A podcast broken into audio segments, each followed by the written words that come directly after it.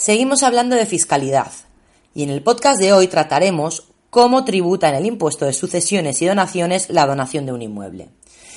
En el podcast número 12 estuvimos viendo un caso concreto sobre la tributación de la venta de un inmueble y hoy veremos cómo tributa la donación del mismo.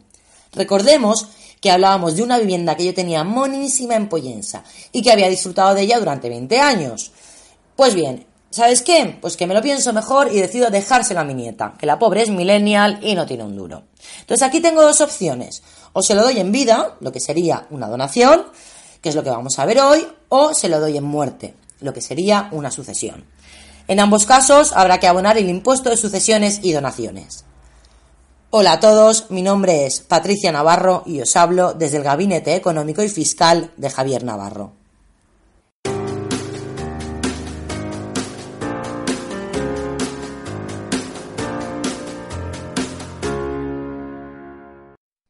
Muy bienvenidos.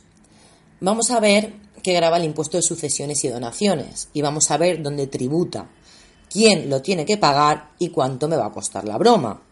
Todo esto en este caso concreto de la donación de un inmueble a mi nieta.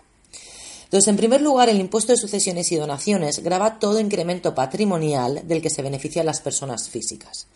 Y voy a repetir personas físicas porque aquí no entran las sociedades. Entonces graba todo incremento patrimonial del que se beneficia a las personas físicas a título lucrativo o gratuito.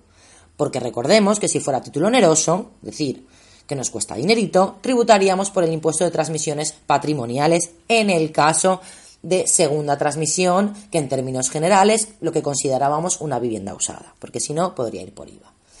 Pues entonces, se lo decidimos dejar a mi nieta Margalida, que como buena mallorquina se llama Margalida, porque, mm, que por cierto, mi jefe en unidad editorial me llamaba Margelida porque decía que en Mallorca solamente había Margelides y Tomeus.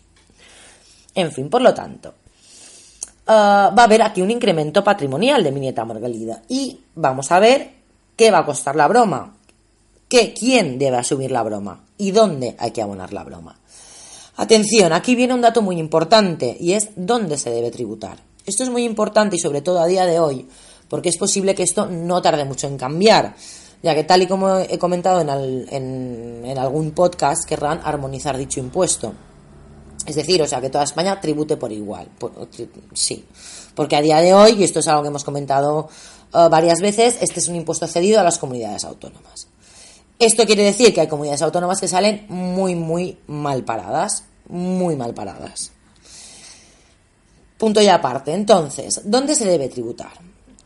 Vamos a distinguir como norma general. Como norma general, la ley dice que en caso de fallecimiento, sucesión, lo que se llama transmisión mortis causa, deberá tributarse la comunidad autónoma en la que residía el fallecido, independientemente de dónde se, encuentren los bienes que, que vayan a formar parte de la masa hereditaria.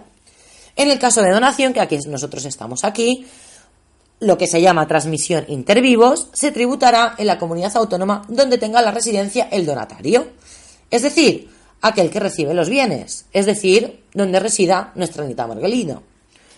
Pero, y este pero es importante, en caso de haber un inmueble de por medio, dice la ley, y leo textualmente, se considera producido en el término de una comunidad autónoma el rendimiento del impuesto sobre sucesiones y donaciones de los sujetos pasivos residentes en España en el caso del impuesto que grava las donaciones de bienes inmuebles, cuando estos radiquen el territorio de esa comunidad autónoma. Traducción simultánea. Tributa donde radica el inmueble. Y en nuestro caso hemos dicho que el inmueble está situado en Poyensa, por lo tanto, tributará en la comunidad autónoma de las Islas Baleares, donde se deberá presentar, obligación formal, el modelo 651 correspondiente al impuesto de sucesiones y donaciones en el caso de donaciones. O sea, aquí nos da igual. Mm, si el abuelo o la abuela, si yo soy de Badajoz, mi nieta no es, el impuesto tributará donde radique el inmueble. Muy bien, pues ya tenemos una cosa clara. Segundo punto. ¿Quién es, en este caso, el contribuyente del impuesto de sucesiones y donaciones? ¿Quién es el sujeto pasivo? Pues es el donatario, es decir, Margolido, es decir, mi nieta, a quien la persona que se le ha donado el bien. ¿Vale? Entonces ya tenemos claro dónde hay que declararlo y a quién le corresponde pagarlo. Vamos a hablar de dinerito. ¿Cuánto cuesta donar un bien inmueble? O lo que es lo mismo, ¿cuánto le va a costar a mi nieta? Entonces, en primer lugar, hablamos de, la base imponible. Y vamos a seguir con el ejemplo que veníamos viendo en el anterior podcast, donde el valor del inmueble era de 200.000 euros. Entonces determinamos la base imponible, que la base imponible en el impuesto de sucesiones y donaciones es el valor real de los bienes y derechos minorando las cargas y deudas que fueren deducibles. Supongamos que nuestro ejemplo está libre de cargas, por lo tanto sigue siendo la misma, 200.000 euros. Tenemos que ir a ver si hay reducciones y para ello hay unas reducciones estatales y unas reducciones autonómicas. Las reducciones autonómicas suelen estar un pelín mejoradas. Pueden aumentar el importe del porcentaje de la reducción, las personas que pueden acogerse a la misma o mmm, alguna disminución de los requisitos. Entonces, nos paramos aquí y nos vamos a ver las reducciones de, las comunidad, de la comunidad autónoma donde radica el inmueble, donde tributa el inmueble. En este caso, y siguiendo con el ejemplo anterior, hablamos de la TIP, Agencia Tributaria de las Islas Baleares. Ya os adelanto que no nos vamos a poder acoger a ninguna, pero os voy a enumerar dos para que sepáis un poco mm, de qué van. Entonces, por ejemplo, hay una reducción en las donaciones dinerarias de padres a hijos o a otros descendientes o entre colaterales hasta el tercer grado. Ojo, esto es un mundo, ya, ya hablaremos de esto. Pero si creas, si hay una creación de empresas culturales, científicas o de desarrollo tecnológico. Aquí no estamos de momento. Solamente le voy a donar una vivienda monísima que tengo en Pollensa. Otra reducción que, mm, que, os, puedo, que os puedo leer es uh, en las donaciones dinerarias de padres a hijos o a otros descendientes y entre colaterales hasta el tercer grado para la creación de empresas deportivas. Tampoco mi nieta va a crear una empresa deportiva, entonces de momento no nos podemos acoger. Debo destacar que la información y asesoramiento contable y fiscal ofrecido en este podcast es de carácter orientativo y no vinculante. Si necesitáis realizar una consulta contable o fiscal, os debéis dirigir siempre a un profesional debidamente cualificado. O si lo deseáis, podéis contactar con nosotros en, uh, en el mail info javiernavarrovic.com.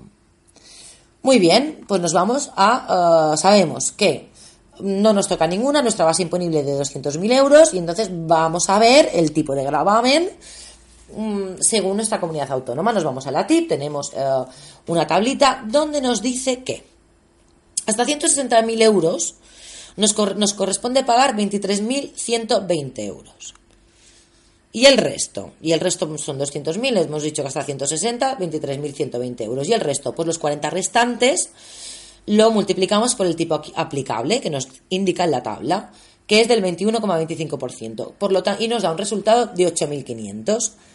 Así que, en un principio, porque todavía no hemos acabado, tenemos que pagar 23.120 uh, más 8.500, que nos da un total de 31.620 euros. Y ahora aquí viene la fiesta. ¿Por qué? Porque ahora hay que multiplicarlo por lo que se llama un coeficiente multiplicador. Este coeficiente multiplicador varía según comunidad autónoma. Varía según patrimonio preexistente del sujeto pasivo, es decir, según el dinerito que tenga uh, mi nieta o el donatario, y, lo más importante, varía según parentesco, de tal manera que tiene en cuenta la proximidad en cuestión de parentesco del donatario, del que lo recibe, y del donante, del que lo dona. Así, si el parentesco es próximo, es una, es una donación entre padres, madres, abuelas, cónyuge, el importe del impuesto será menor que si la donación es a un primo o a un extraño. Primo o a un extraño, lo pone el mismo grupo. Por lo tanto, el coeficiente multiplicador, que nos, que, que nos hemos ido a la TIP a verlo, o a la ley, um, o en la página web, nos dice que tenemos que multiplicarlo por 1. ¿Por qué? Porque estamos en el grupo de parentesco 1 y 2. Entonces, el más bajo es 1. Lo mínimo que lo puedo multiplicar es por 1 y me dice que, como soy próxima, que es mi nieta, pues mi nieta lo vamos a tener que multiplicar por 1.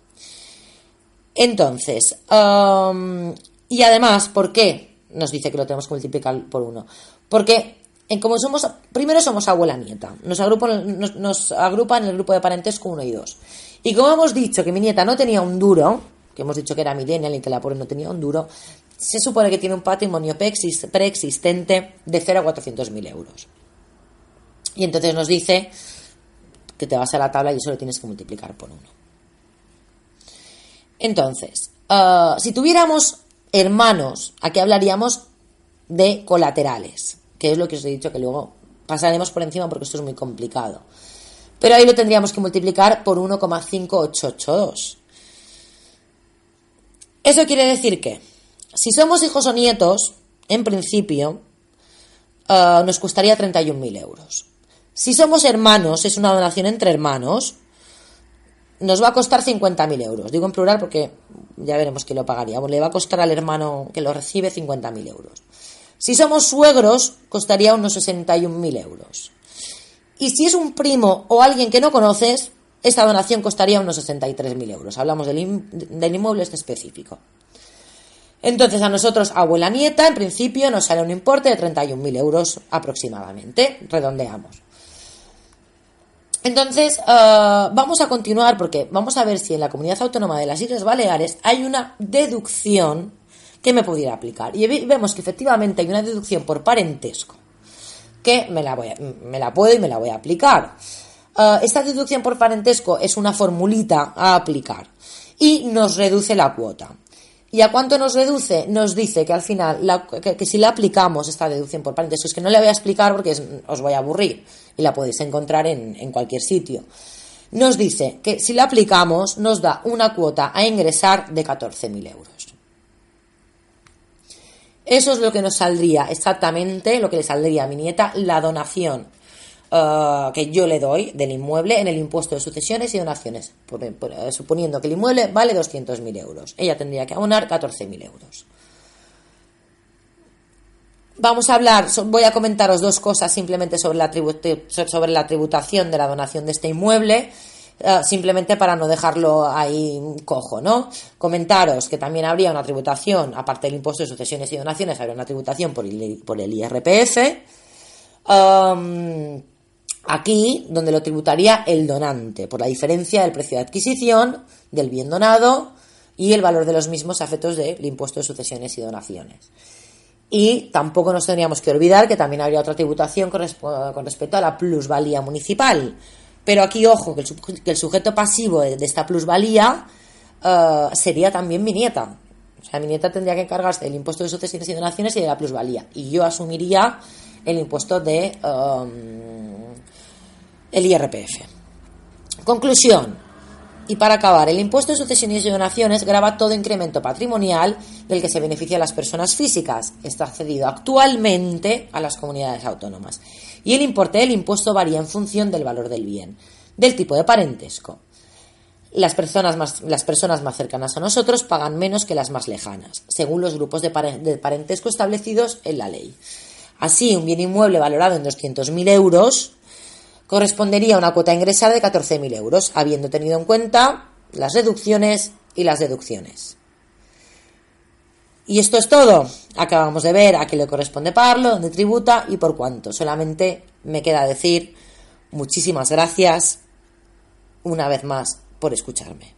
Podéis localizarnos a mí, Patricia Navarro, o a cualquier persona del equipo a través del teléfono 971 075 065. A través del correo electrónico info arroba javiernavarrovic.com o bien a través de la página web www.javiernavarrovic.com. Muchísimas gracias.